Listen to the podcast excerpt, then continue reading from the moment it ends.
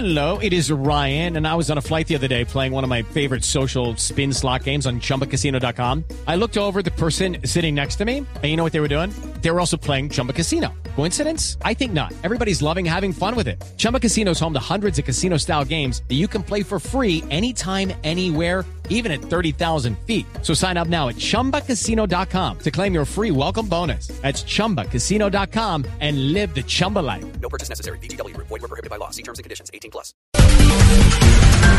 Y decidimos investigar porque nos llegaron unas fotografías que van a conocer ustedes a través de nuestras cuentas en redes sociales, a través de Twitter en arroba Zuluaga Camila, no van a conocer también en la página de blurradio.com y en las redes sociales de Blue Radio. ¿Usted ha ido a Ciudad Perdida, doctor Pombo? Pero por supuesto, uno de los lugares más fantásticos que tiene Colombia y me atrevería a decir América. ¿Y usted cuando fue a Ciudad Perdida, qué le tocó hacer para poder llegar?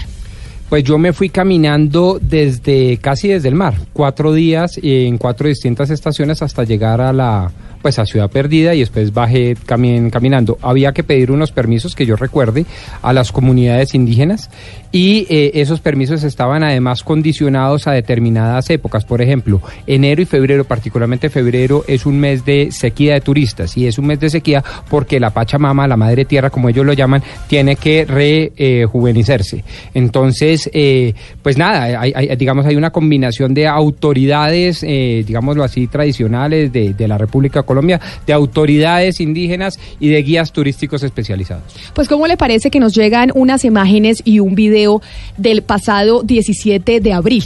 17 de abril estábamos en Semana Santa, ¿no? El 17 de abril era Semana Santa y precisamente en Ciudad Perdida un helicóptero MI-17 del ejército con matrícula EJC 3384 aterrizó sobre la terraza central de las ruinas de Ciudad Perdida. De ese helicóptero se bajaron un grupo de personas que eran aproximadamente entre 15 y 20 civiles. El helicóptero permaneció eh, parqueado por casi una hora, estacionado sobre la terraza central de las ruinas. Y durante ese tiempo que estuvo el helicóptero parqueado en, en la terraza principal eh, de las ruinas, pues el grupo de civiles hizo un recorrido por todas las ruinas de Ciudad Perdida junto con miembros de las comunidades indígenas y un funcionario del Instituto de Antropología e Historia Usted, eh, Alberto, en Barranquilla, que usted está pues en el norte del país, ¿ha ido a Ciudad Perdida igual que el doctor Pombo? De la misma manera, cuatro días de camino, haciendo las pausas que son necesarias para uno beberse además ese paisaje y, bañarse en esa naturaleza tan fantástica. Y por eso yo le pregunto a Pombo y Alberto, es decir, cuando uno ve las imágenes que ya las van a poder ver en, eh, nuestra página de internet y en las redes eh, sociales, es que parece inaudito que un helicóptero pueda aterrizar sobre las ruinas en la, mm, digamos, en la plaza principal, o no sería como un atentado a la naturaleza. Bueno, yo quiero decir dos cosas. Primero, para ubicar a nuestros oyentes rápidamente, la ciudad perdida es un conjunto arquitectónico centenario indígena precolonial que se construye sobre la base de terrazas. Es decir, imagínense ustedes unas terrazas, un conjunto de piedras que van generando unas terrazas en donde cultivaban y se asentaban eh, pues las casas, la habitación. Eh, y esto de hace más de 500 años. Y por eso entonces, atendiendo a esta introducción, quiero decirle, Camila, que uno en principio y sin ser conocedor de la materia diría que ningún artefacto moderno y mucho menos de, eh, del tamaño y del tonelaje de un helicóptero de esta naturaleza pueda aterrizar allí. Sin embargo, su intervención me lleva a recordar que el 8 de agosto del 2010, si no estoy mal, o el 9 de agosto, el presidente en ese momento ya en ejercicio, Juan Manuel López Cal- eh, Juan Manuel Santos Calderón, se fue en helicóptero a visitar a los cancuanos, a los cogis y a los huihuas para hacer un juramento de lealtad, de lealtad, de respeto a la tierra, etcétera. Entonces yo nunca supe si está bien o está mal ir en helicóptero a la Sierra Nevada. Yo, Rodrigo Pombo, sin ser conocedor del tema, creo que es un exabrupto, creo que atenta contra la naturaleza. La arquitectura de los cogis y de los eh, cancuanos no fue hecha para eso, pero no sé. Mire, eh, ese día, la información eh, que tenemos, llegaron eh, a Ciudad Perdida aproximadamente 70 personas a las ruinas, que llegaron como ustedes, como usted y Alberto, como cuando fueron acompañados eh, de guías y con los debidos permisos, después de haber pasado tres o cuatro días caminando, porque es que a Ciudad Perdida usted no puede llegar en helicóptero así nomás. Por supuesto, la gente eh, se indignó los visitantes, que en su mayoría eran extranjeros, porque a Ciudad Perdida es un destino que de verdad es muy concurrido por extranjeros, pues empezaron eh, a preguntarles a los guías, como, oiga, esto es normal, que, que el ejército y que haya personal eh, uniformado, que además hay la presencia de un helicóptero aquí, y lo que les respondieron a los, a los turistas es que pues esto no había sucedido eh, antes y que, y que era la primera vez que, que les pasaba. Cuando les preguntaron a la, a la gente que se había bajado del avión, que eran civiles, que le como era entre 15 y 20, pues lo que, lo que mencionaron era que estaban pues en una, mm, en una misión o, o- simplemente que, que había un comandante eh, de la brigada que estaba en la zona y que tenía pues los permisos eh, disponibles y que los habían autorizado para poder llegar a la zona porque estaban cumpliendo con un requerimiento y que como tenían cupos disponibles en el helicóptero. Como había cupos disponibles en el helicóptero, entonces decidieron subir a la familia o subir a los amigos. No, hágame el favor. ajá, entonces ajá. usted va a, cu- a cumplir un eh, visita requerimiento oficial. en la zona. Oiga, Pombo, yo que soy acá comandante del ejército o soy coronel o lo que sea, como tengo disponible el helicóptero y tengo unos cupos aquí, pues eche para acá y nos vamos de vacaciones y lo llevo a que visite y conozca Ciudad Perdida. No puede ser. Pues sí, señor.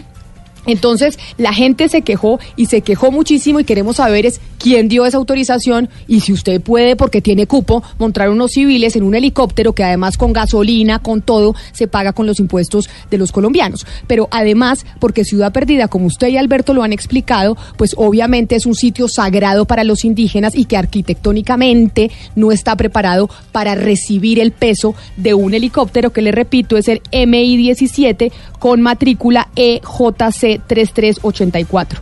Diana, cuando le preguntamos a las autoridades, cuando empe- empezamos a indagar sobre esta información, ¿qué respuesta nos encontramos? Pues Camila, cuando comenzamos a indagar eh, pudimos establecer que el comandante de la primera brigada de Santa Marta es el general Hugo Alejandro López Barreto y que al parecer quienes se movilizaban en ese helicóptero eran familiares suyos en compañía precisamente del coronel, o sea, del segundo del general, el coronel Rafael Jiménez que aparece en las fotos eh, a las que usted hace referencia y que serán publicadas en redes sociales de Blue Radio.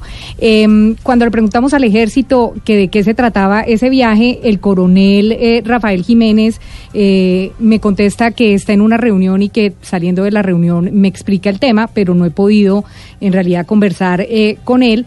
Con quien sí hablamos fue con el Instituto Colombiano de Antropología e Historia eh, ICANN, que también hay un guía ahí en las fotos que usted publica, hay un guía de este instituto y ellos nos dicen que muy seguido, eh, a comienzo de mes y a final de mes, hacen apoyo aéreo de abastecimiento a las tropas que hacen presencia allí por seguridad, que ellos quieren verificar si se trataba de ese abastecimiento o de qué se trató exactamente ese vuelo del 17 de abril de 2019. Así que, Camila, lo único que tenemos es las fotos en las que aparecen, al parecer, familiares del general López y eh, una comunicación con el coronel Jiménez que nos dice que más tarde nos cuenta qué fue lo que pasó allá. Me dicen eh, del Instituto Colombiano de Antropología e Historia y CAN eh, Diana que no han realizado visitas durante este año, que sí hay presencia de funcionarios que aparecen en las fotografías que estamos eh, publicando porque ellos administran el parque. Sin embargo, acá nos quedan varias preguntas que tendrán que responder las autoridades y como usted dice, están reunidos y estamos esperando respuesta. Y es, ¿qué requerimiento estaba cumpliendo el ejército en esa zona? ¿Por qué estaban transportando civiles en el helicóptero si estaban eh, básicamente cumpliendo un requerimiento? Tercero, ¿está permitido el, uso de las ruinas como helipuerto? Que esa es la imagen que yo diría a los extranjeros, a los turistas, pues más los impactó. Que un sitio sagrado para los indígenas, como dice el doctor Pombo, la Pachamama, tres días tiene que usted subir caminando para que se pueda utilizar ese sitio sagrado eh, como, helipuerto. Y además, ¿qué responsabilidad cumple eh, o tiene el ICANN en estos casos? Y pues una, digamos que es menor, para entrar a, a Ciudad Perdida hay que pagar una plata. Usted tiene que pagar para poder entrar. Y obviamente estas personas, pues se imagina uno, pues no debieron haber pagado nada o preguntar si pagaron o no. Esas son las preguntas eh, que nos quedan y que estamos esperando que las autoridades eh, nos respondan debido a la denuncia que nos envían quienes estuvieron presentes ese 17 de abril en Ciudad Perdida y son quienes nos envían las imágenes y el video y buscamos respuesta de qué dicen las autoridades. Igual Camila, nosotros le solicitamos al ejército la guía oficial de vuelo o el manifiesto de vuelo para que eh, tengamos claro ese día quién lo autorizó y quiénes iban dentro de ese helicóptero del ejército. Ana Cristina, si comparáramos Ciudad Perdida, obviamente, pues guardadas las proporciones, porque pues Machu Picchu es Machu Picchu, la cosa más impresionante en América Latina, pero digamos que son eh, estructuras similares. Cu- ¿Cuáles son eh, las, em, las norma la normatividad que existe, por ejemplo, en, eh, en Machu Picchu? Claro, eh, Camila, lo que pasa es que usted se mete a buscar la normatividad de Machu Picchu y es una cantidad de normas impresionantes que eso eh, con los años inclusive se ha incrementado precisamente para proteger ese sitio. ¿Qué pasa si alguien llega a hacer un eh, sobrevuelo en helicóptero o en parapente porque esos sobrevuelos son prohibidos? Pues primero eh, son eh, se retiran del, del santuario, se, se retiran de, completamente del eh, lugar turístico. En segundo lugar, si tienen material fílmico o si tienen cualquier dispositivo para, para tomar fotos o lo que sea, se los quitan. Y en tercer lugar, pueden, según lo que hayan hecho, según qué tan le- lejos hayan llegado en este sobrevuelo, pueden quedar a disposición de las autoridades con problemas penales. Oiga, Camila, siendo ministro de Defensa Juan Manuel Santos, recuerde que fue investigado en su momento por utilizar un helicóptero militar para transportar a, sus hijos y a amigos de sus hijos. Creo que fue un vuelo entre Bogotá y Anapoima, si no estoy mal. Y después de, de abierto el proceso, la fiscalía finalmente lo, lo cerró. No decidió que no, no había responsabilidad por, por temas de seguridad, pero en su momento hubo un escándalo nacional por la utilización de un helicóptero militar para transportar civiles. En ese caso eran familiares del ministro entonces Juan Manuel Santos. O sea, en un helicóptero no puede transportar civiles, pero más allá del transporte de los civiles, que obviamente es un escándalo, a mí lo que me parece es impresionante la imagen del, eco- del helicóptero del ejército en plena ciudad perdida. Es como si usted viera un helicóptero en pleno Machu Picchu. Uno dice, no de- o- ¿quién permite o quién autoriza? ¿Está autorizado eso o no?